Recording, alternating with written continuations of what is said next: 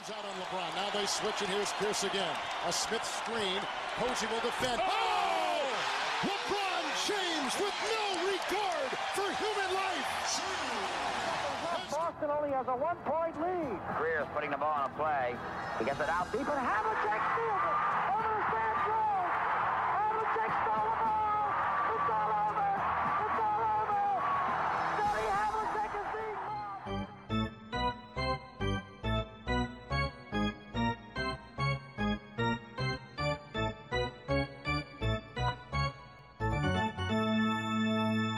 Olá, Nuno Guiar. Olá, bom dia. Bom dia. Como prometido, estás de volta para fazer aqui uma, um episódio de rescaldo da temporada, especificamente dos Lakers. Uma temporada que presumo te tenha deixado bastante feliz. E a primeira pergunta que te faço é se foi a temporada que te deixou mais feliz até agora.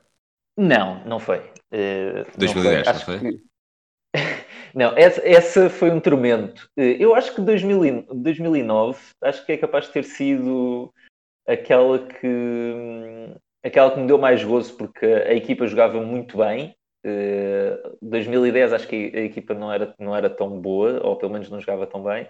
Eh, 2009 era uma equipa entusiasmante e que teve o coração partido nas finais anteriores e ver a equipa acompanhá-la ao longo desse, desse ano todo numa espécie de revenge tour, isso foi, foi muito fixe. Eh, depois as anteriores, eh, eu era demasiado miúdo eh, nas anteriores para as gozar da mesma maneira como, como gozei essa. Portanto, eu acho que a de 2009 continua a ser a mais fixe. Esta aqui tem muitos elementos que nós, se calhar, vamos falar que são.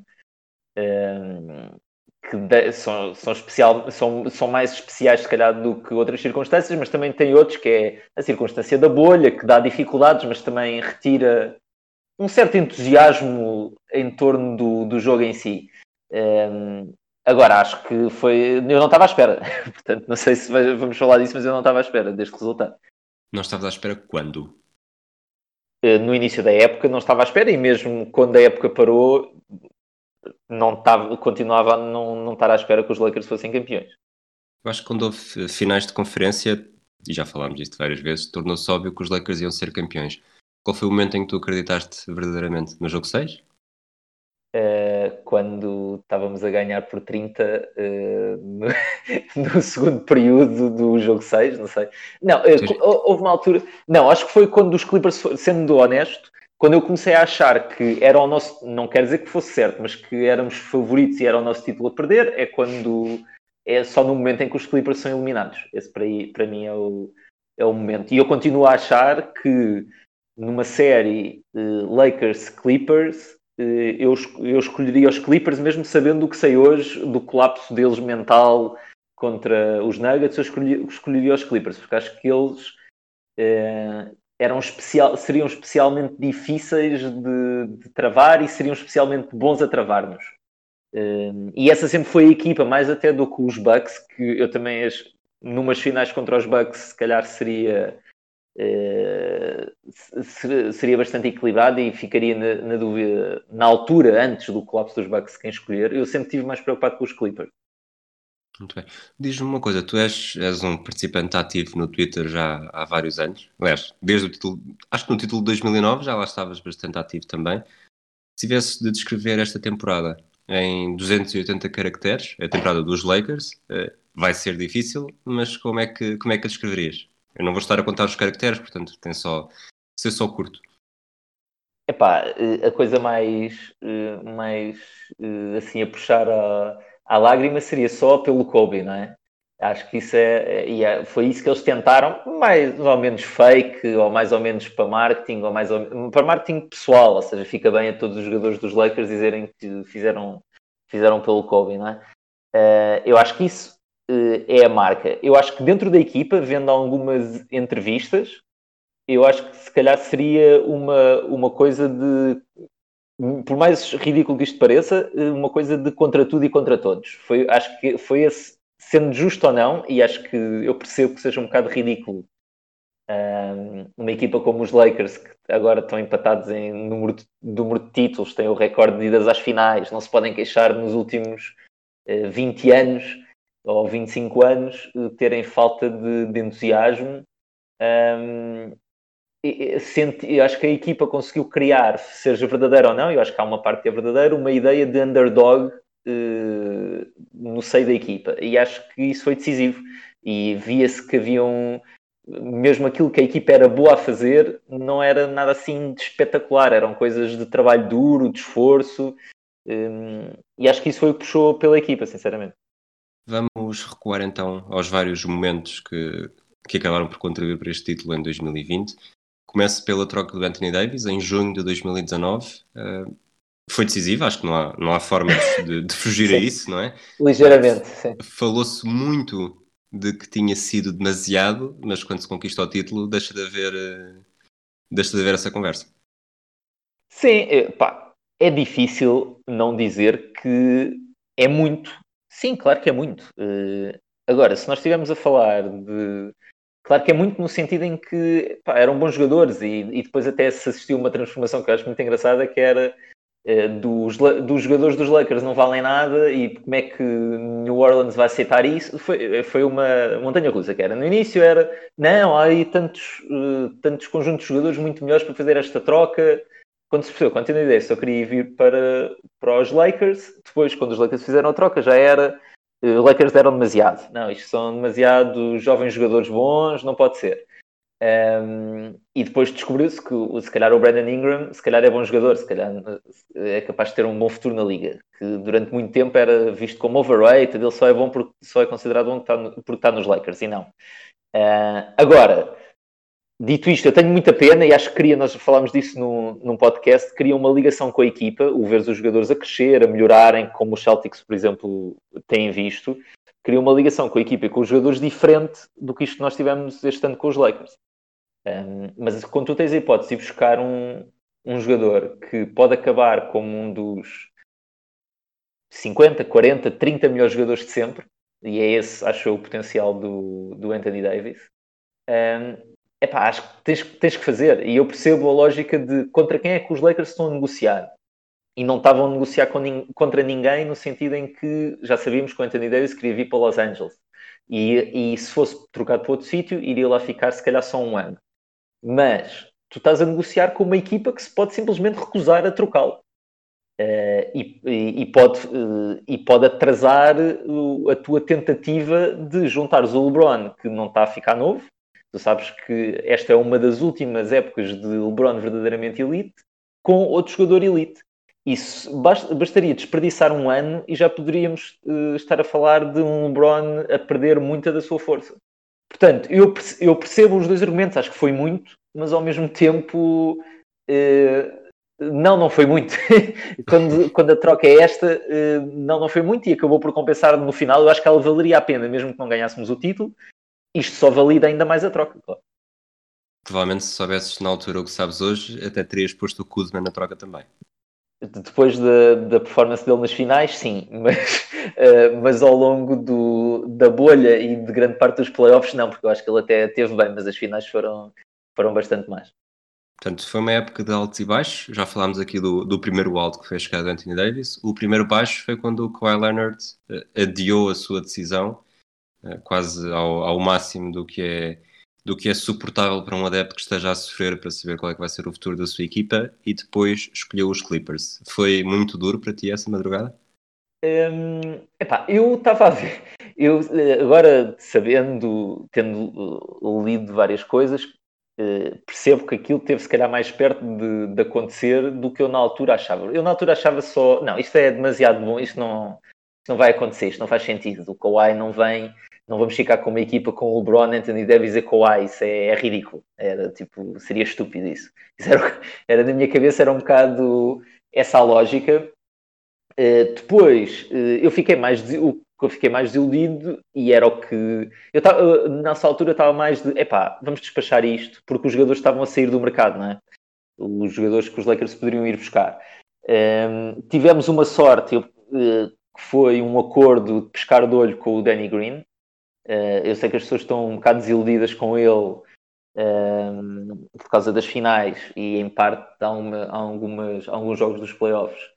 Uh, mas eu acho que ele foi muito importante para esta equipa e acho que as pessoas esquecem-se que ele, ele, defende bem, é certinho e mesmo que ele não esteja a marcar os triplos, eh, tens que correr para, para tentar evitar aquele lance. Portanto, ele é, é um elemento importante desta equipa. Um, e foi simplesmente nós tínhamos uma espécie de acordo do género, pá, espera por nós, se esperares por nós e se, ele não, se o Kawhi não vier, tens aqui um bom contrato e acho que 15 milhões é um, é um bom contrato.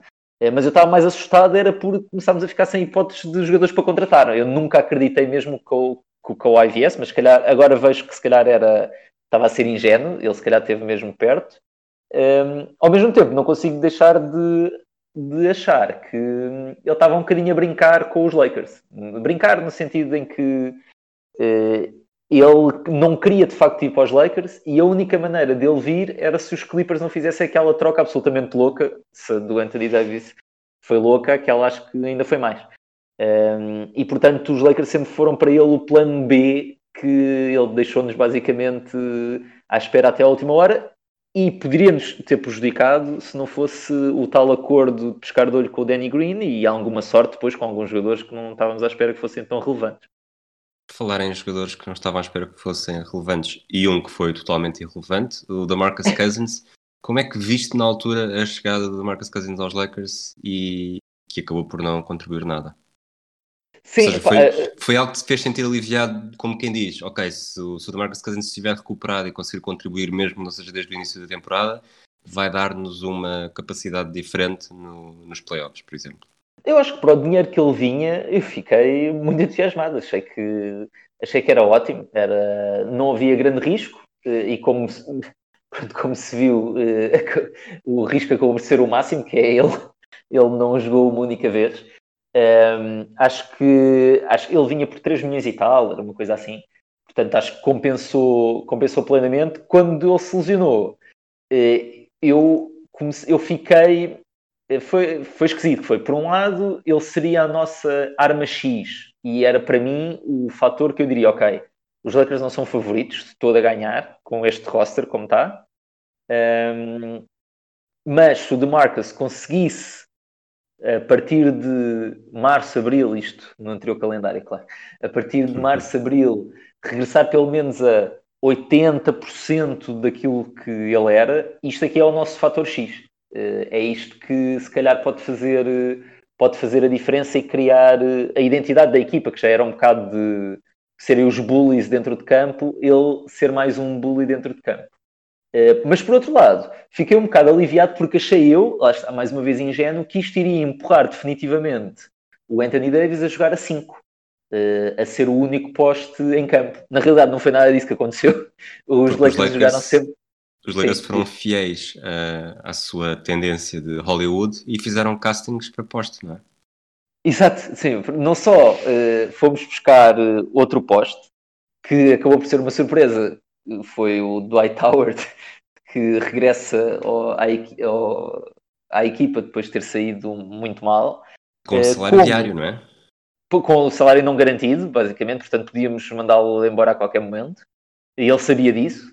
Eh, e insistimos em jogar sempre com uma guia titular em todos os jogos eh, e depois no, nos playoffs trocámos pelo uh, trocámos pelo, pelo Dwight Tower de vez em quando e contra os Rockets jogámos com o Anthony Davis assim que foi a, foi a exceção, mas sempre jogámos grande e os dados mostravam que se inicialmente toda a gente dizia não, isto quando interessar, quando for mesmo para ganhar o Anthony Davis vai jogar sozinho a 5 uh, com o LeBron a 4 e a verdade é que isso aconteceu muitas vezes e aconteceu em momentos decisivos, mas os dados mostram que quando jogávamos a grandes, ou seja, com outro poste, a equipa não era assim tão pior, tirando em algumas séries em específico. Uh, portanto, só mostra como eu não percebo nada disto uh, e como o meu lado de otimista acabou por se, uh, não, não ter justificação. Um, Falava-se muito do que é que poderia ser esta equipa diferente sem, sem todos os jovens que mandam embora, mandam embora na troca do Anthony Davis e como é que o LeBron e o Anthony Davis se iam dar dentro de campo.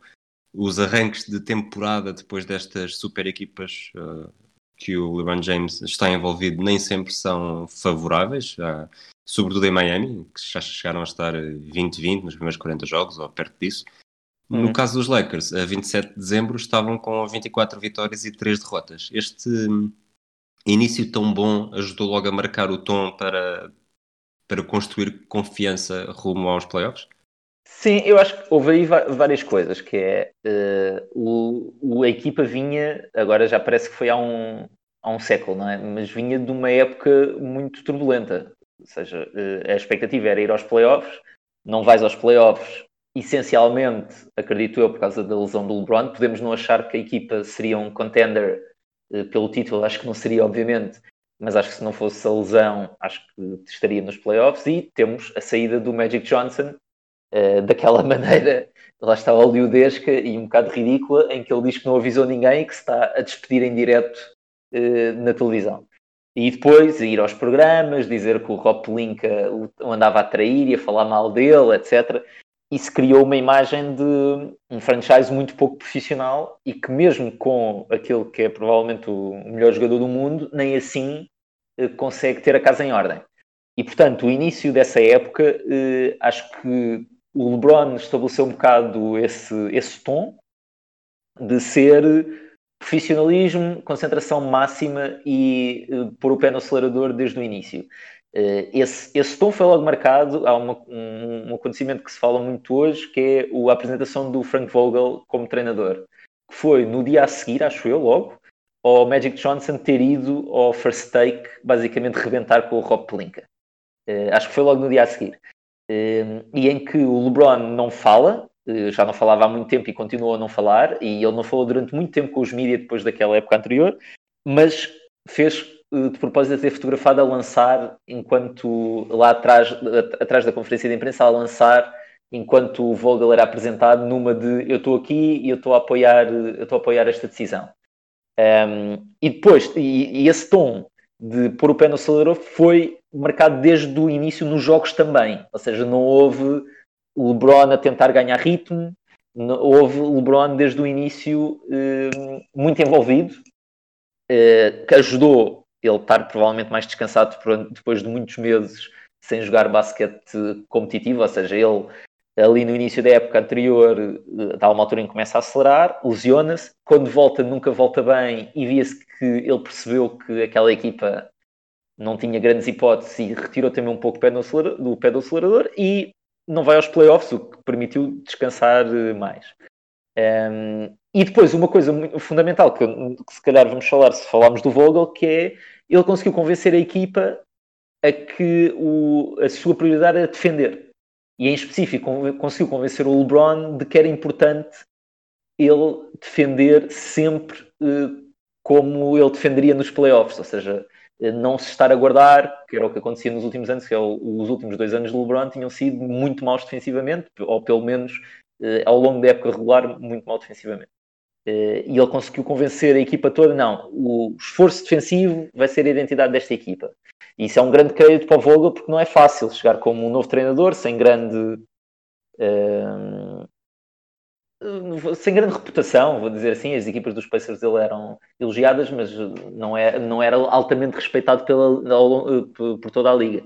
Um, e acho que isso foi decisivo. Nós vamos, vamos falar sobre o Vogel mais a fundo, mas antes, enquanto estavas a falar, reparei aqui numa curiosidade. Já, já sabia que seria mais ou menos por esta altura, mas vai ser mesmo exato. Nós estamos a gravar na manhã de 21 de outubro, o episódio vai para o ar na noite de 22, logo nas primeiras horas do dia. Uh, faz o primeiro jogo da temporada passada, foi exatamente a 22 de outubro. Portanto, estamos praticamente a falar um ano depois do início da temporada, uma temporada que foi muito longa. Uh, o Vogel, quando foi, quando foi anunciado, lá está, já disseste grande parte do, do ambiente que o rodeava. Uh, Falava-se muito, mais tarde ou mais cedo, sobretudo se tivesse inícios semelhantes ao. ao como é que se chamava o treinador do, dos Cavaleiros, o israelita? No israelita ah, não é israelita, mas.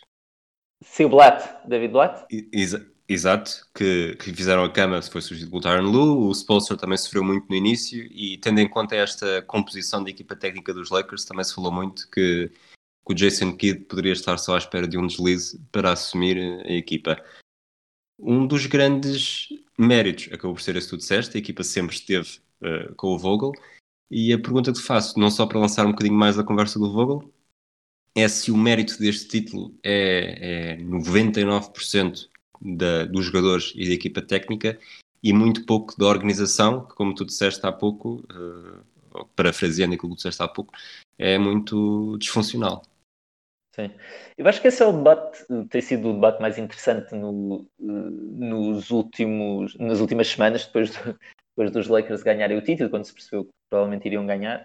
Eh, e acho que eh, tem, tem algum fundo de verdade, mas também eh, acho que está influenciada por alguns estereótipos que, que, não, que, não são, que acho que não se concretizaram. Um, por, número um, é verdade, a equipa, o franchise era totalmente disfuncional e cometeu, antes do Magic Johnson chegar, cometeu muitos erros, mesmo muitos erros, eh, nomeadamente aquele verão de 2016 com contratos absolutamente. Dengue e Mozgov. Exatamente. Portanto, eh, eu que sempre conf... Eh, eu que achava tinha, tinha o, Mitch Kupchak como altamente competente, ehm, acho que ele não pode ficar isento de responsabilidades do que aconteceu ao longo daqueles anos. Uh, acho que o Magic Johnson chega numa altura em que a Ginny Buzz, que é dona da equipa agora, um, ehm, em que ela tem que controlar um bocado uh, a narrativa e mostrar que ela é que manda, e portanto nada melhor do que ter uma figura que ninguém vai falar mal, que é o Magic Johnson, porque não só é um dos melhores jogadores de sempre, como ele é super porreiro para toda a gente, ou antes de ter aquele acesso de raiva ali. No... Porreiro, pelo menos, em frente às câmaras, depois já se percebeu que não é exatamente assim fora das câmaras. Mas bom. Um, e portanto havia, havia, esse, havia esse ambiente. E acho que é justo dizer que os Lakers cometeram muitos erros ao longo destes anos. Acho que também é justo dizer que o talento que colecionaram no draft, uh, com alguns erros, ou seja, hoje em dia, claro, é fácil dizer devíamos ter escolhido Jason Tatum em vez do Lonzo Ball, claro. Uh, mas eu não me parece que seja. Acho que o Lonzo Ball vai ser um jogador decente, não parece que seja uma pique terrível. Uh, e as outras piques dos Lakers acho que funcionaram. O D'Angelo Russell revelou-se que com uma certa estrutura pode ser um ótimo jogador. O Brandon Ingram percebeu-se que pode ser uma estrela. Mesmo o Julius Randle, que foi, que foi escolhido em sétimo, eu acho que ele é muito limitado e acho que os fãs, se houver fãs de Knicks ouvir, se calhar não uh, vão matar, mas eu acho que ele, no contexto certo, pode ser um jogador muito útil. E depois, com muitos achados, que é justo dizer, mais para a frente no draft, seja o Kyle Kuzma, que é escolhido a 28, salvo erro, uh, o Josh Hart, que é escolhido a 27, uh, e jogadores como o Caruso, por exemplo, que, que, é, que nem foi draftado, é um, um contrato two-way, uh, e agora este Tela Norton Tucker, que eu acho que tem bastante potencial. Portanto, eu acho que também é justo dizer que, em termos de escolhas de draft, eu acho que a equipa fez um bom trabalho. e acho que na construção desta equipa do que ganha o título, acho que há coisas que não foram, que, que acho que foram gozadas na altura e que agora é fácil dizer, ah, mas isto foi só mérito dos jogadores, mas toda a gente caiu em cima das escolhas na altura. Toda a gente achou que este roster era horrível, que não fazia sentido, que não havia bases suficientes, que dizia-se que nunca ia defender. Quem é que vai defender os outros bases? Toda a gente repetia. Como é que é possível? Não tem ninguém de jeito. Um, isso revelou-se menos importante do que aquilo que nós achávamos. Uh, e acho que encontrar Caruso, uh, encontrar, uh, manter Kuzma, não envolver Kuzma no negócio, insistir em KCP ao longo destes anos, escolher o Dwight Howard, que acho que deve ter sido uma escolha muito difícil, porque eles sabiam que iam levar na cabeça pela escolha do Dwight Howard e iam, iam, iam, dizer, as pessoas iam dizer que ia ser ridículo, que ele ia ser um, um problema de balneário, etc. Acho que mesmo o Rondo, que foi toda a gente o Rondo não pode jogar com o LeBron, era a crítica que toda a gente fazia. Eu fui bastante crítico do Rondo ao longo da época regular toda. Eh, a verdade é que se mostrou que ele pode ser bastante útil nos playoffs e quando o jogo se torna mais parado ou que é necessário eh, analisar melhor e como quebrar uma zona ou não ter medo de ir um contra um contra aquele que era o melhor jogador da outra equipa nas finais, que era o Jimmy Butler. Um, ehm, acho que se mostrou que era bastante útil. E depois, não menos importante, acho que criaram um grupo que aí, não, eu não sei, acho que há algum mérito da gestão, também é mérito, muito mérito dos jogadores, obviamente, mas um grupo com grande química. Todos eles estavam bem, todos eles saíam juntos, todos eles jantavam juntos, não havia problemas de eh, rivalidades de balneário e acho que é injusto não darmos também algum crédito. Agora, para ir contra, e esta resposta já está a ser muito longa, eu sei. um, Uh, acho que é difícil nós não ficarmos céticos quando vemos que uh, quando ouvimos a Ginny Buss falar, percebemos que ela não é ehm, uma presidente de equipa que esteja conectada assim diariamente ao, ao campo, ou seja, que perceba muito de, de tática, de escolha dos jogadores, da alocação de recursos no salary cap, abaixo do salary cap, etc. Não é. O que ela é, é uma figura quase maternal, se quiseres, eh, de uh, as estrelas que representam as estrelas aqui são bem-vindas. Uh, e aquele contrato que foi muito gozado na altura, ou criticado, que deram ao Kobe no final, foi também essa mensagem, que foi, sim, a mensagem subentendida é o Kobe já não vale este dinheiro que nós vamos dar por ele mas isto é para mostrar que aqui os jogadores estrela são bem tratados. E acho que essa mensagem passou, ao contrário de outras equipas, e acho que os Celtics podemos fal falar disso em relação ao Isaiah Thomas, um, ehm, é, ficaram um bocado marcados negativamente uh, por isso, e os Lakers não ficaram. Agora, falta profissionalismo, claro que falo. A Linda Rambis é uma das melhores conselheiras da, uh, da Ginny Buss. Mesmo o Rob Pelinka não me parece que seja o melhor general manager que uma equipa como os Lakers possa ter. Eh, mas acho que houve boas decisões e acho que também é justo dar algum mérito a essas decisões. Ok, vamos dar esse, vamos dar esse mérito enquanto avançamos para, para uns momentos Desculpa. de janeiro. Foi exagerado, eu sei. Não faz mal, não, não tenhas problemas. Estás a recuperar ainda dos festejos. Eu tenho os recibos todos, Rui. Eu tenho... em janeiro, num sábado, Sim. o LeBron James faz história ao ultrapassar o Kobe Bryant na lista de melhores marcadores na história da NBA e no dia seguinte, quase manhã seguinte, a hora de Los Angeles, o, o Kobe Bryant morre com mais 7 ou 8 pessoas num acidente de helicóptero. Como é que esse que peso é que dás esse momento naquilo que acabou por ser a temporada? É claramente o mais baixo, o momento mais baixo da temporada para os Lakers e acho que mesmo para a NBA, mas, mas que influência é que achas que teve no resultado prático? É, epá, eu sou um cético nestas coisas e eu vou dizer que o resultado não foi, é, foi, é, é, fraco. Não, é, não foi por causa disso. Uh, acho que é mais importante para, aí, para o franchise numa de. Foi um ano muito duro, acho que para todas as pessoas. O Rob Pelinka era, era um dos melhores amigos do, do Kobe Bryant. Uh, a Ginny continuava a ser muito amiga dele. Havia uma série de pessoas na estrutura que, que gostavam muito dele e que eram muito próximas dele. Portanto, numa de, no sentido de isto é um, um, ponto positivo numa, numa época que foi muito triste. Acho que sim, é muito importante. Agora, se teve influência no título, sou, sou muito cético. É verdade que havia o gritinho de 1, 2, 3 Mamba que eles, que eles faziam sempre, e acho que se calhar para alguns jogadores, como Anthony Davis, se calhar é uma espécie de inspiração. Ele grita Kobe quando marca aquele game winner contra os Nuggets. Um, mas não, eu não atribuo muita importância a isso. Acho que é um momento bonito. Uh, de ser no, de ser no mesmo ano. Um, e, e, acho que é importante para as pessoas que eram muito próximas, mas em termos práticos não atribuo muita importância. Tu, nós gravámos no dia, na manhã seguinte à morte do Kobe. Eu trouxe logo este tema que, que isto agora estava tudo feito para os Lakers ser campeões, porque a narrativa ia ser, ia ser é perfeita. É verdade. Tu disseste logo desde o início, é verdade. Eu sabes que eu tenho, tenho olho para estas coisas, nunca podes duvidar daquilo que eu digo. E, e tu disseste que não porque faltava uma troca. Porquê é que não faltou uma troca? Uh, não, não faltou porque eu acho que subestimei, não, não fui o único, mas acho que subestimei uh, a capacidade defensiva uh, destes Lakers.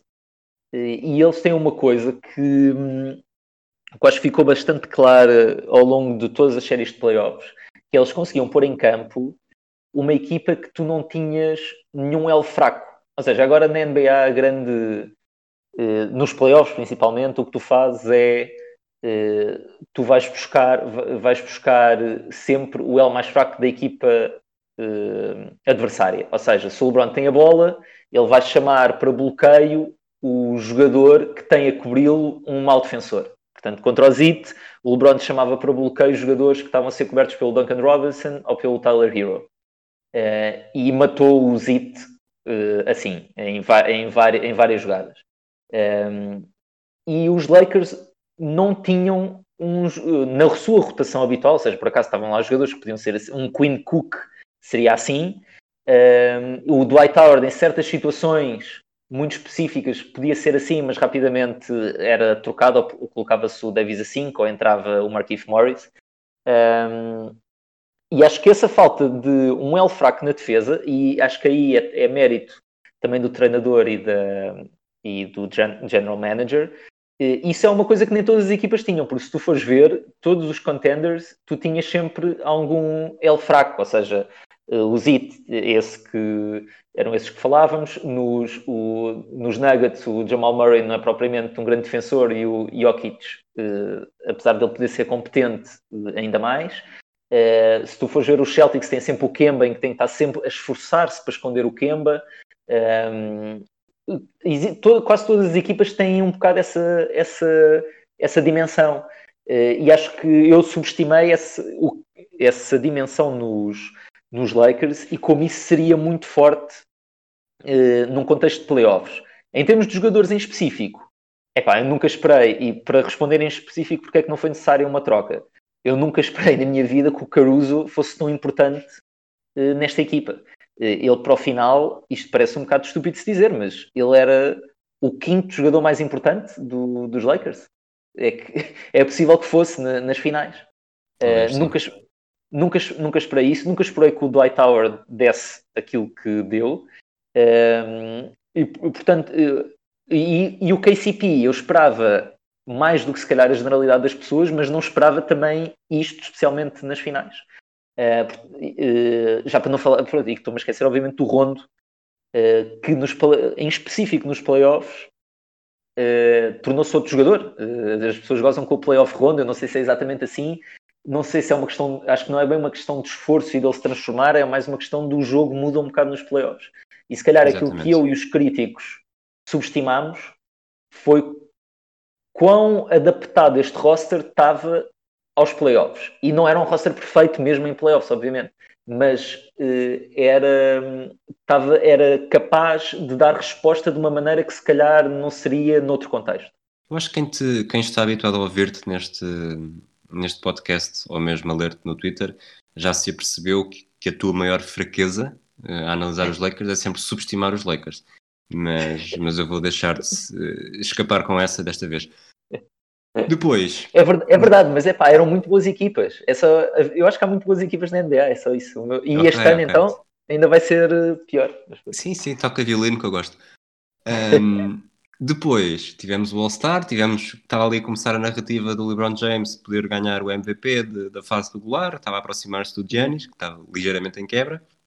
Surge uma coisa chamada Covid-19, a temporada Exato. fica parada vários meses, uh, depois anuncia-se o regresso para o final de julho, o Avery Bradley, que tinha, que acho que ainda não falaste o nome, do nome dele neste episódio, mas que Sim. poderia ter uma importância muito, muito decisiva, sobretudo a marcar os bases eh, adversários e mesmo no, no sistema ofensivo, acabou por. Eh, foi um dos jogadores que disse que não, queria ficar em casa, porque o. Se, se, Corrijo-me se eu estiver enganado, porque o filho tinha um problema de saúde e ele queria garantir. Tem um problema que... respiratório, sim. Exatamente. É, é isso. Uh, depois, isso foi um bocadinho um grande alerta porque os Lakers iam ficar desfalcados. Uh, houve novamente uma espécie de casting, J.R. Smith, Dion Waiters, uh, que, que, eu diria que foram duas chegadas um bocadinho ao nível do Dwight Howard, que gerou mais, quase mais gozo do que, do que atenção. E, e já para deixar depois também falar mais tempo, quando houve a pausa na bolha, falou-se que os Lakers teriam sido uma das equipas, ou pelo menos o LeBron James, um dos jogadores uh, a não querer regressar e a querer interromper definitivamente a época. Um, como é que viste todos estes momentos? Um, epá, com uh, a, a, pausa em específico, um, eu ach, não, não achei que fosse especialmente prejudicial para a equipa, ou seja, ter, ter estado aquele, aquele tempo todo parado. Uh, acho que o Bradley foi, lá está, foi um sentimento misto. Ele eu acho que era preciso um melhor triplista do que ele uh, para jogar ali naquela posição. Ou seja, nós estávamos a jogar um, ehm, com o LeBron essencialmente a base e depois com o Anthony Davis e um poste e dois wings uh, que eram no, no, que começámos com o Danny Green e com o Avery Bradley. Um, ehm, eu sempre achei que, que o ataque era prejudicado por uh, ninguém respeitar no fundo o lançamento do, do Bradley. não é que ele seja terrível, mas não é, não é espetacular. Portanto, assumindo que o KCP seria titular, seria provavelmente um upgrade uh, aí.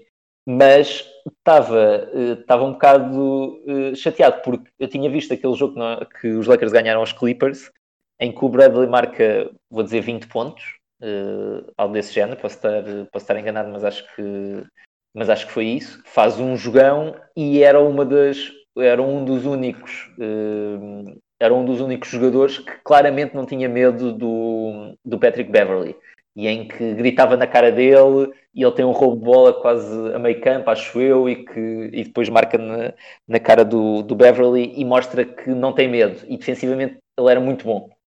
Uh, era e, e é e é muito bom. Portanto, foi um pouco, eh, foi um pouco ambivalente. Em relação ao Dion Waiters e o J.R. Smith, eu nem estava a acreditar quando eles entraram a jogar, porque eu achava que seria só do género eh, partir em caso de emergência, estás a ver? Eh, em que utilizarias só nessa, nessa circunstância, portanto eu fiquei um bocado chocado por sequer vê-los. Eh, e pronto, acabaram por não interessar, acabaram por não, não, não interessar para nada. Eu achei que era mais uma de precisamos de um tipo aqui que o LeBron conheça e que eventualmente possa, possa lançar os triplos, que no caso do J.R. Smith. No caso do Dion Waiters, tentava responder àquela grande crítica que sempre se fez desta equipa, que é faltava um base que fosse capaz de criar o seu próprio lançamento. Um, só que ele não, não estava bem e, e acho que assumia demasiadas vezes o jogo para aquilo que devia ser o seu, uh, o seu papel nesta equipa. Vamos fechar a temporada. O LeBron James foi campeão, ganhou mais um anel, o quarto, foi MVP pela terceira equipa diferente de que forma é que achas que esta temporada, e, e acrescento também já agora, não falámos disso há pouco quando falámos do Kobe, mas eu acho que a morte do Kobe acabou por aproximar os adeptos do LeBron James. A forma, aquele discurso, mesmo que tenha sido muito. Uh, uhum. Eu vou chamar-lhe lamechas e um bocadinho premeditado. Não me pareceu, não me pareceu o mais natural possível quando, quando disse o que disse e fez o que fez, mas não deixa de ser um momento, que, um momento difícil e que acho que aproxima muito uh, os adeptos do LeBron numa altura em que, presumo eu, e acho que concordas comigo, ainda havia muito aquela, tipo, os Lakers são a equipa do Kobe e nunca serão a equipa do LeBron. Um, repetindo a pergunta, uh, este legado do Kobe, uh, do LeBron, desculpa, um, este título que diferença faz? Não, eu acho que isto torna o LeBron um Laker definitivamente. Ou seja, eu acho que isso tens toda a razão. Acho que era um bocado estranha, não é? Na primeira época foi um bocado estranho uh, a relação do LeBron com os Lakers, ou seja, ele parecia, ele estava ali, mas ele, por vários motivos, que é, ele é tão grande como jogador e ao mesmo tempo, mas ao mesmo tempo ele não vem, ele não representa, por exemplo, ele, ele quando vai para os Cavaliers, quando regressa, ele é os Cavaliers. Mas ele quando vem para os Lakers, ele é a sua própria marca, mas vem para uma equipa que tem uns que tipo, está-se um bocado a cagar para isso, estás a ver? No sentido em que nós já cá estávamos antes e vamos continuar a seguir a, depois de tu te ires embora. E temos estrelas no passado que rivalizam contigo e que para muitos Lakers serão sempre maiores do que ele. Uh, para muitos fãs de Lakers serão, serão sempre maiores do que ele. Portanto, havia ali uma espécie de tensão que é, eu acho que ele sentia que merecia um pouco mais de respeito e os fãs dos Lakers achavam que ele, que ele deveria respeitar um pouco mais uh, a equipa. Apesar dele, nas declarações públicas, ele nunca foi desrespeitoso nas declarações públicas, ele sempre fez questão de sublinhar a importância da equipa, etc. Uh, mas acho que havia um pouco essa tensão. Uh, e depois acho que foi o Kobe, antes mesmo do Kobe morrer, o facto do Kobe ir aos jogos dos Lakers, ser filmado e fotografado a abraçar o LeBron, a cumprimentá-lo, a rir-se com ele. Isso acho que foi, acho que foi muito importante. Um, o Kobe não foi em muitos jogos dos Lakers antes. Portanto, logo aí acho que há, há alguma viragem. E depois, sim, na tragédia, acho que há aqui um bocadinho um come together, não é? Em que as pessoas, eh, em que a equipa, o franchise se juntou um pouco. Eu também achei aquele discurso um bocado, não foi o, o melhor momento, mas epá, é, é, é um bocado uma situação difícil e também estarmos a avaliar o, o, a qualidade do discurso também não, não acho que seja esse o objetivo, mas, uh, mas acho que criou um bocado essa empatia. Mas mesmo que tudo tivesse sido igual, se ele não ganhasse, uh, eu não sei se as coisas seriam assim muito diferentes. A partir do momento em que ele ganha, ele passa a ser um Laker de facto. Uh, e, e vai, vai, vai, vai, é agora respeitado por todos que se calhar, uh, se calhar se perdesse nas finais, por exemplo, nestas finais, eu tenho muito receio do que ele iria ouvir de fãs de Lakers ou de, dos mídias em geral, mas dos fãs de Lakers em particular. Um, ehm, portanto, acho que sim, acho que isto basicamente estabelece a relação para sempre do franchise com um dos melhores jogadores de sempre. Uh, e, e, isso é ótimo para ele também. É bom para os Lakers, ganharam mais um título, obviamente, mas também é bom para ele uh, ter conseguido fazê-lo numa equipa como, como os Lakers, em que ganhar aqui tem outro impacto, pelo menos uh, no resto do mundo, se não quisermos, se não quisermos olhar só para os Estados Unidos. Tu há pouco falaste do, de ver os jogadores crescer e ter uma ligação com os jogadores. Parece-me que, que os Lakers, sobretudo no, nos últimos títulos, e estou, estou aqui a recuar uh, uns bons anos, uh, tiveram sempre jogadores que ganharam os seus primeiros títulos com os Lakers. Kobe, o Magic, o, o Shaquille O'Neal, algo que, que, não está a acontecer, que não aconteceu com o LeBron James. Eu acho que isso também ajuda a ver os jogadores de outra forma e, e eu acho que, que, o grande jogador na história dos Lakers, que quando chegou aos Lakers já tinha outros títulos, uh, o Karim Abdul-Jabbar, quando tinha sido campeão com os Milwaukee Bucks. Achas que isso afetou também? Uh, achas que, é, um, é um, uma observação pertinente ou achas que não, não estava no, no back of the mind dos adeptos? Não, acho que sim. Acho que tipo, os adeptos estavam habituados a ver os seus uh, a, a, ganhar, ou seja, não, não tens só o Kareem, tens o, o, caso, o caso do. Uh, o, dizer, o caso do Kareem é engraçado porque ele já tinha, já, já, já tinha sido campeão. Mas tens o caso do Cheque que é engraçado, que é ele já era uh, uma estrela, mas não tinha vencido. Uh, e é nos Lakers que consegue, uh, para já tem muitos insucessos, que se calhar nos esquecemos, e depois é aí que ele consegue finalmente ultrapassar, é nos Lakers que ele ultrapassa os obstáculos e, e consegue vencer. Insucessos nos Lakers ainda. e portanto, as equipas normalmente têm um, um certo percurso de de dificuldade, de atravessar dificuldades e de as superar, não é? Que esta equipa não teve, ou melhor, teve, mas com outros jogadores. Eh, e quando tu não, atrave... quando não fazes esse caminho, se quiseres, do uh, caminho do inferno, não é? Quando não fazes com esses jogadores, depois tens um. Acho que acabas por ter menos apego e acaba ser... pode parecer um bocado de uma equipa de mercenários. Eu percebo isso. Acho que isso é uma crítica, é uma crítica justa. Um, e no caso do LeBron em específico, sim, ele chega sabendo que já vai. Que, quando chega, já é um dos 10, 5, 3 melhores jogadores do mundo, eh, de sempre. Eh, ele já sabe isso, os adeptos já sabem isso. E depois havia assim uma sensação de que ele vinha mais para. Eu nunca comprei muito essa tese, mas fiz a sensação muito na imprensa que ele vinha mais para aproveitar o potencial de Hollywood para fazer filmes e para lançar a sua produtora do que propriamente para jogar. E isso é normal, deixa as pessoas um bocado desconfiadas, uh, achar que estão a ser usadas, as pessoas, os fãs, acharem que estão a ser usados para alguma coisa. Uh, mas acho que não, não era nada disso e mostrou-se que não era nada disso. Ok, vamos então para o tema que tu, que tu já ansiavas falar, falaste disto nos últimos episódios, até acabaste por dar o, acho eu, o argumento mais, mais decisivo para qualquer ideia contrária. Os adeptos de Los Angeles os adeptos dos Lakers de Los Angeles têm razões para festejar o 17 título? Epá, então não têm, claro. Então, Desculpa, tem razão para festejar o título, mas tem razão para festejar um 17 título? Epá, acho que tem. Uh, eu, esta, eu não, uh, não, não consigo. Não consigo. O único argumento que eu consigo perceber, é, e a culpa dos Lakers, eu acho que falámos nisso no último podcast, é o Maiken não ter o. não ter o.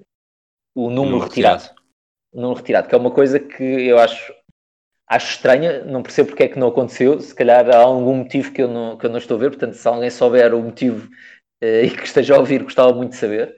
Uh, mas uh, acho que não.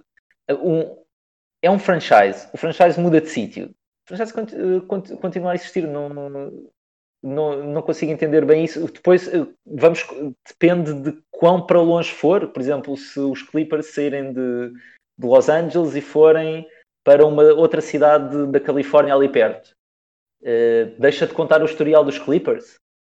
Uh, eu diria que não. E depois, agora, depois entramos aqui numa coisa que é vale só o franchise? Uh, vale, tu abraça, vale tu abraçares ou não o legado do franchise anterior?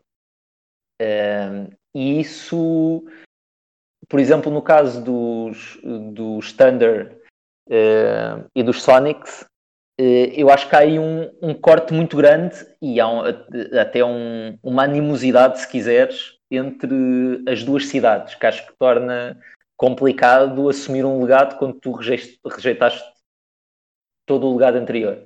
Um, acho que aí é mais complicado. No caso dos Lakers, eu não, não vejo isso. A única coisa engraçada nisto tudo é que eu descobri uma história que não fazia ideia quando estava quando estava no outro dia no Twitter essa discussão que está sempre a surgir, não é? Surgiu outra vez, uh, que é a história dos, do, dos Celtics e dos Braves. Eu não sei se tu conheces. Diz-me, conta-me. Eles, em que basicamente uh, os donos das duas equipas, dos Buffalo Braves e dos Boston Celtics, trocaram de franchise, basicamente. Ou seja, Tenho ideia de ter lido isso em tempos, mas uh, há muito, muito tempo. Isto é no final dos anos 70. Uh, basic, uh, basicamente havia o dono dos Celtics e o dono do, dos Braves. e e o, o, dono dos Celtics queria ir para, para a costa oeste, mas sabia que não podia ir para a costa oeste porque os Celtics tinham ganho demasiados títulos, acho que eles já tinham 13 na altura, exatamente, já tinham 13 campeonatos nos, nos anos 70. Um, e portanto, o que ele fez é faz uma troca de franchise com, com o tipo do, dos Braves, um, dos Buffalo Braves, pega nos Buffalo Braves, leva para a costa oeste e cria e muda de nome para os Clippers. Basicamente foi, foi isso que aconteceu. 78, uh, sim, estou a, ver, estou a ver aqui agora. Sim, e, uh, e, isto aqui quase é, uma, é daquelas coisas de mudança da história. De, e depois, pronto, eventualmente ele vende uh, ao Donald Sterling. Mas é daquelas coisas de história da NBA que é assim um bocadinho uh, recôndita. Uh, mas que encontrei, porquê? Porque era, tava, eram os adeptos de Lakers basicamente a darem argumentos. Claro. Ah, então e tu também não és, não sei o quê. Eu acho que isso não é argumento nenhum, é só, só, achei, engraçada, só achei engraçada a história. Acho que contra, contra os Celtics, se quisermos mandar abaixo títulos, é epá, o contexto em que os títulos são ganhos. São ganhos, que, sim. Eh, acho que quando se fala de ligas em que num dos casos tens oito equipas, num dos casos que é no início, quando os Celtics começam a ganhar, são, é uma liga de oito equipas, uh, e quando no final, acho que no, para o final dos títulos, dessa série de títulos, que são que, são, que acaba ali no, no, final dos anos 60, em que ganham, não sei, 10, alguma coisa Acho assim. São 11 em 12, sem certeza. Pronto. Acho que são os 11 do assim. Um, no final eram 14 equipas. Era no final dessa série, que é onde os Celtics ganham quase tudo, são 14 equipas.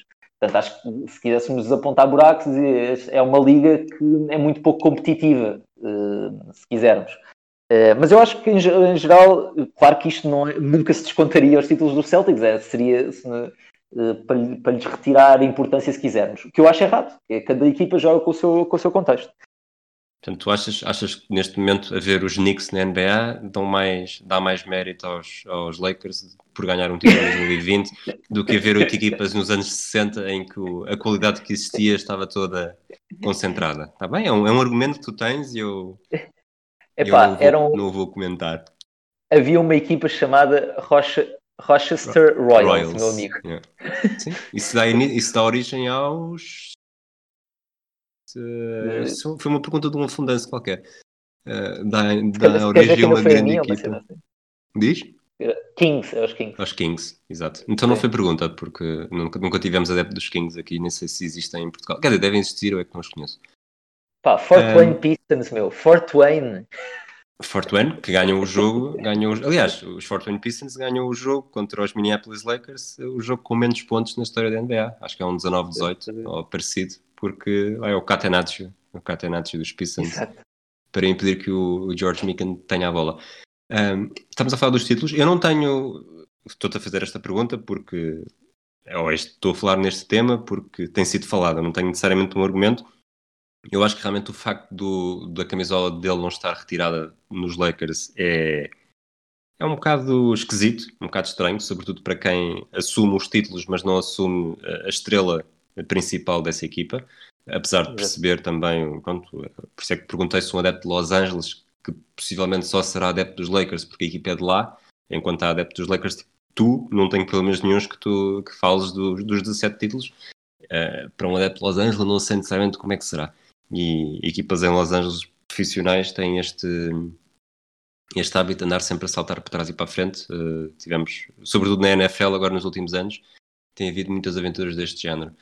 Um, outra pergunta que te faço também relacionada com isto, e mais uma vez, uh, a minha resposta é capaz de surpreender, portanto não a vou dar. Preferias os 17 títulos dos Celtics, em que foram, foram todos ganhos em Boston, ou os 17 títulos dos Lakers, em que há aquela primeira grande versão no, em Minneapolis e numa, numa região em que faz sentido uh, chamar-se Lakers? Exato. Uh, o que é que eu prefiro? Uh, o que é que eu Sim. preferiria? Epá, eu prefiro, eu prefiro dos Lakers só por um motivo que não, te, que não tem a ver Mais com nada recentes. do que tu citaste. Exato, que é, em, em, portanto, em 20, 30, em 33 anos, uh, um título. Que é os Celtics. Mas tens, tens de admitir que foi o título mais bonito dos últimos 33 anos. Sim, foi, sim, eu, eu chorei. Não sei se motivos certos. Acredito, acredito que sim. eu chorei, não sei se pelos motivos certos.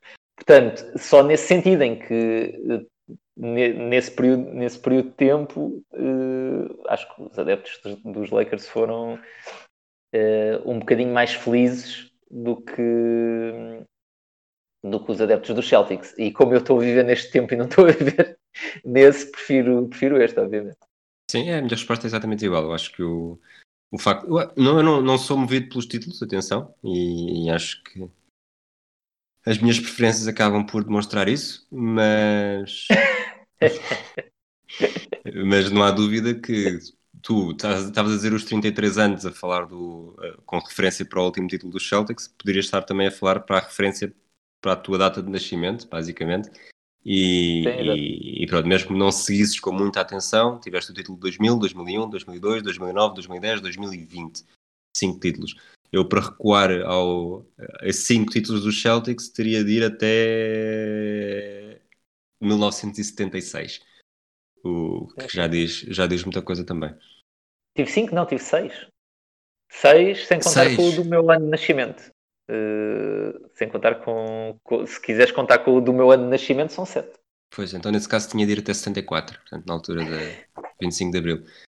E é assim. Um, vês que isto mais tarde ou mais cedo, pelas, pelas formas, pela forma como as coisas estão, os Lakers vão assumir-se como equipa com mais títulos, não é? Sim, eu acho que eh, isto aqui custou muito aos, aos fãs de Celtics, não estou a dizer a todos os fãs de Celtics, mas a alguns fãs de Celtics, um, porque isto era a coisa que eles tinham, não é? Para, eh, para se agarrar, porque os, os Lakers sempre foram a equipa do, do Hollywood, do estrelato, não sei o quê, e nos últimos anos tinham sido mais bem sucedidos, mas mantinha-se o peso da história.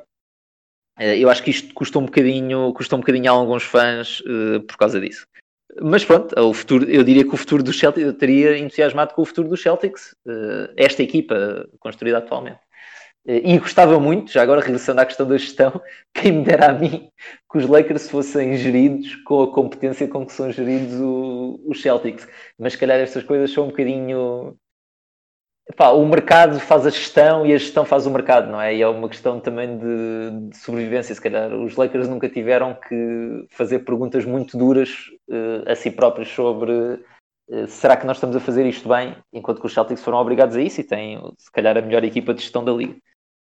Tu, tu notas que os Lakers foram campeões e estás muito feliz porque passaste dois, três anos a fazer críticas ferozes à gestão dos Celtics e agora estás aqui todo desmanchado em elogios, o que me faz ficar um bocadinho desconfiado.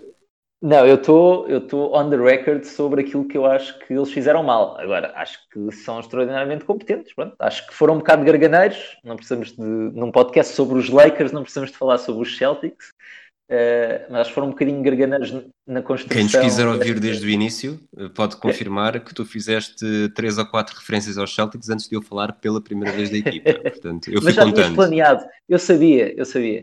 Uh, é. Eu sabia que isso sonhei.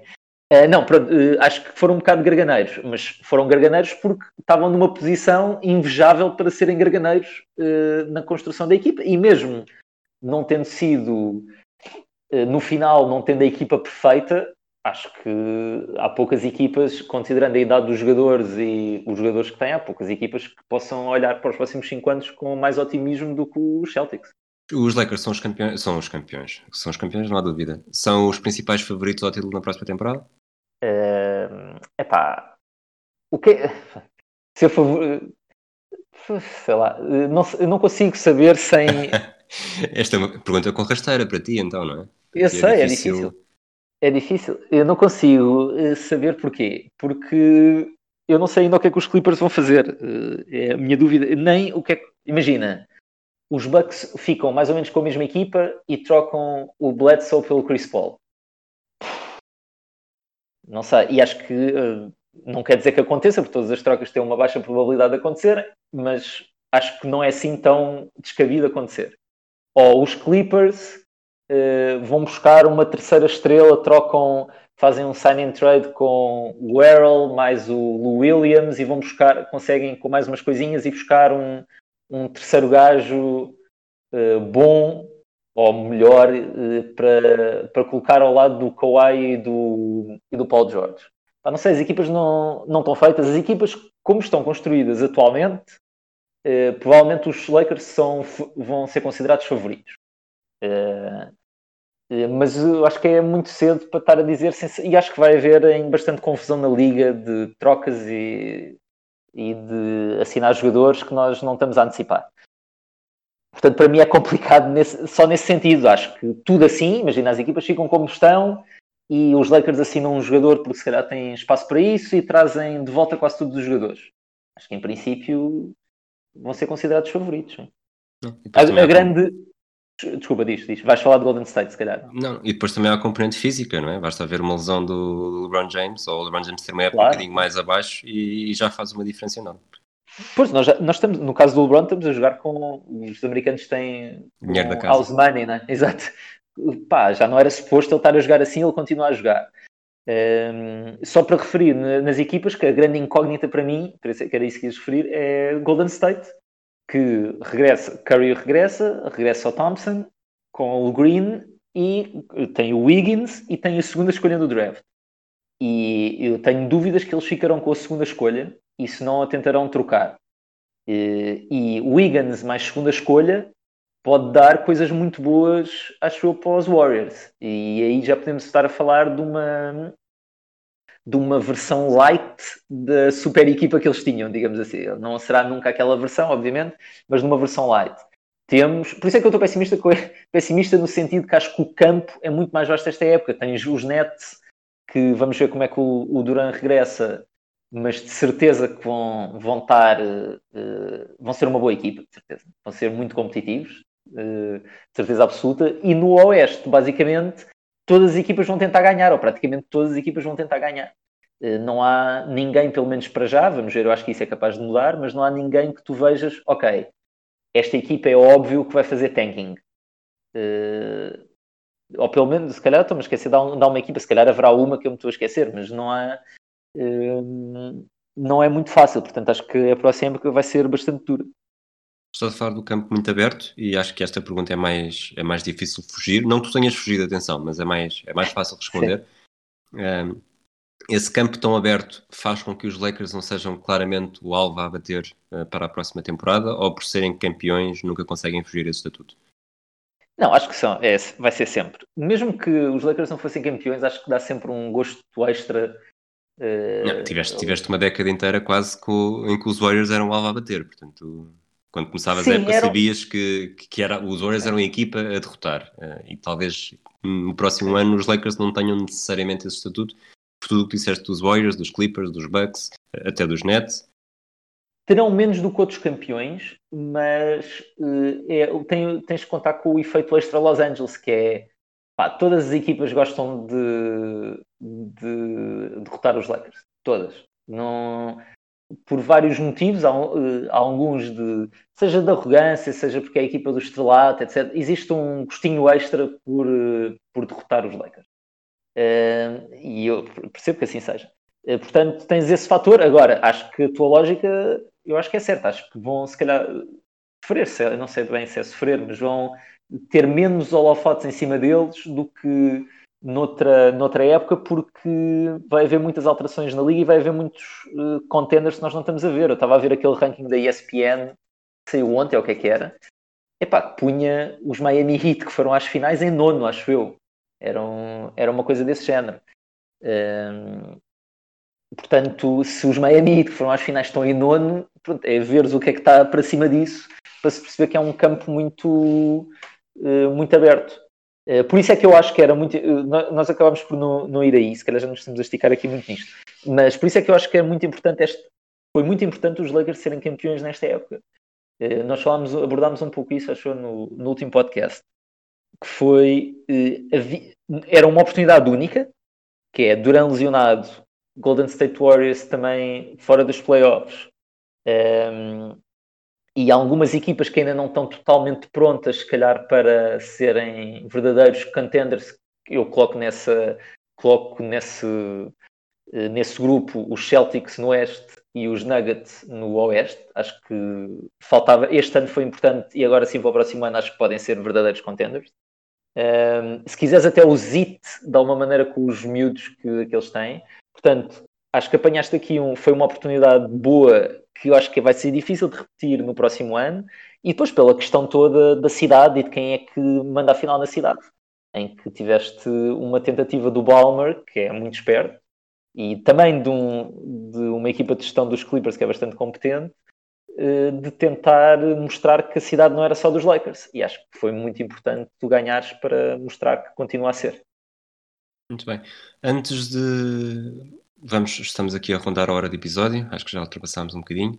Antes de te dar, de fecharmos o episódio e ser a última oportunidade para falares dos Lakers esta temporada, tens alguma coisa para, para dizer, para acrescentar? Não, acho que não. Acho que foi, pá, foi uma, uma temporada difícil, de, a partir do momento em que, o, desde o Kobe até ao, ao Gobert começar a mexer nos microfones. A culpa não é dele, obviamente, mas é um momento simbólico que vai ficar da paragem da liga, vai ser, vai ser essa. Eh, foi, foi difícil uh, passar uh, achar que a liga não voltaria quando ela volta, depois eu nem falei disso, desculpa, fizeste uma pergunta há pouco, achar que a meio da bolha eles podiam desistir de jogar e o LeBron, depois pelos vistos não foi exatamente assim, mas pronto. E o, pelo menos o LeBron não se iria opor a liga parar na, na bolha. Um, e portanto já foi muito difícil chegar aqui.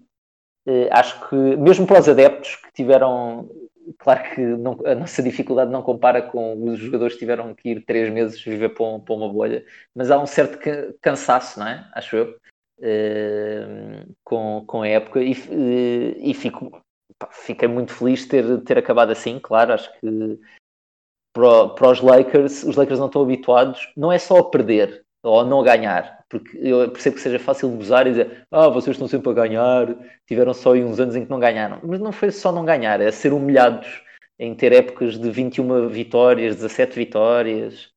Eh, e os Lakers não estavam muito habituados a isso. E por isso é que eu acho que aquela frase do LeBron no final, que foi muito para ele, mas foi também para o franchise, foi perfeita quando ele diz que a equipa quer o seu respeito, o treinador quer o seu respeito, o Rob Pelinka quer o seu respeito eh, e que ele também quer o respeito dele. Uh, e acho que isto foi um momento importante para o franchise, numa de pá, nós não somos uh, este, este contentor uh, a arder que tem sido nos últimos anos, podemos ser competentes. E nesse sentido foi uma espécie de revitalizar da, da equipa. Ok. Este é o episódio número 49. Uh, eu sei que tu sabes a resposta, mas vou-te fazer a pergunta de qualquer das formas. Sabes quantos jogadores usaram o número 49 na história da NBA? Bom, Rui, ainda bem que fazes essa pergunta. Eu tenho ideia, só do meu conhecimento enciclopédico, que terão sido dois jogadores, estou correto? Dois jogadores, estás corretíssimo. Um deles foi o Shannon Anderson, que foi entre 2001 e 2006 pelos Knicks e pelos Miami Heat. Eh, jogou com o número 49, fez um total de 358 jogos, 58 no 5 inicial, e com médias absolutamente fantásticas de 5.9 pontos, 2.8 ressaltos e 1 ponto uma assistência. Brilhante, não é? Sim, incrível. Uh, ainda bem que estamos a usar aqui mais 3 minutos deste podcast para dedicarmos. A, como é que ele se chama? Desculpa. Uh, já fechei a janela, estou a brincar. O Shannon Anderson. Depois. É, não, não, não, conhecia nenhum. Não conhecia nenhum dos jogadores que, que estás a mencionar. Os Lakers também tiveram um 49 na história, eh, chamado Melvin Lamont McCants, na época de 1990, 89-90. Ele estreou-se na NBA a 9 de novembro de 89, eh, numa altura que tinha já 22 anos. Fez um total de 13 jogos pelos Lakers nessa temporada. Fez 1.7 pontos, 0,2 roubos de bola, 0,2 assistências, 0,5 ressaltos, 0,1 desarmes de lançamento, 0,1 turnovers e 0,8 faltas por jogo. Eh, e foram os únicos 13 jogos que faz na história da NBA. Portanto, Uau. Na sua carreira na NBA. Portanto, eh, faz poucos jogos, mas ao menos joga ao lado do Magic Johnson. 90, eh, acho que os Lakers não vão a uma final. Não sei se, se estou certo. Por acaso? 90 não. Agora? Acho que não vão. 90 acho que não. Não? E hum, já agora vou confirmar a temporada de 90 dos, dos Lakers. Não, perdem, no, perdem nas meias finais de conferência com os Suns. E, e, pronto, é isto. É o número 49, é um número bastante rico. E não sei se tens, se tens alguma coisa a acrescentar a qualquer um destes dois jogadores. Uh, não, é, assim, assim, assim, de repente nem por isso. Uh, acho que fizeste um ótimo trabalho, Rui, em condições adversas. Ok. Nós, para terminar esta temporada da NBA, ainda vamos voltar na próxima semana para um, um rescaldo de principais lições aprendidas nesta temporada e desta vez vou dar folga ao Nuno Guiar, vamos chamar outro habitué. Uh, vai ser o episódio 50, uh, é curioso, e, e, posso desde já dizer que há 118 jogadores que jogaram com o número 50 na NBA, portanto prometo desde já uh, melhores jogadores. Ainda não vi a lista, mas pá, com 118 é difícil ser, ser tão mauzinho como têm sido os últimos. Para terminar, Nuno, obrigado por mais uma vez teres acordado cedo para estares aqui a falar no 24 segundos. É, é, pronto, em comparação com, com as outras vezes, foi, foi na boa. Isto, assim está ótimo. Ótimo. As Sem NBA é tudo mais fácil, Rui. Sem NBA é tudo mais fácil. É, mais ou menos, mais ou menos. Ainda demora, ainda demora a, a readequar horários. A quem nos ouve e que nos ouve à hora que quer, uh, obrigado por nos terem dedicado mais um bocadinho do vosso tempo para, para nos ouvirem.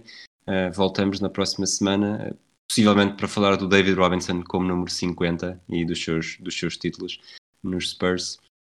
Um abraço a todos e até à próxima. Switch, and here's Pierce again. A Smith screen. Posey will defend. Oh! oh! LeBron James with no regard for human life. Boston only has a one-point lead. Greer's putting the ball on a play. He gets it out deep, and Havlicek steals it.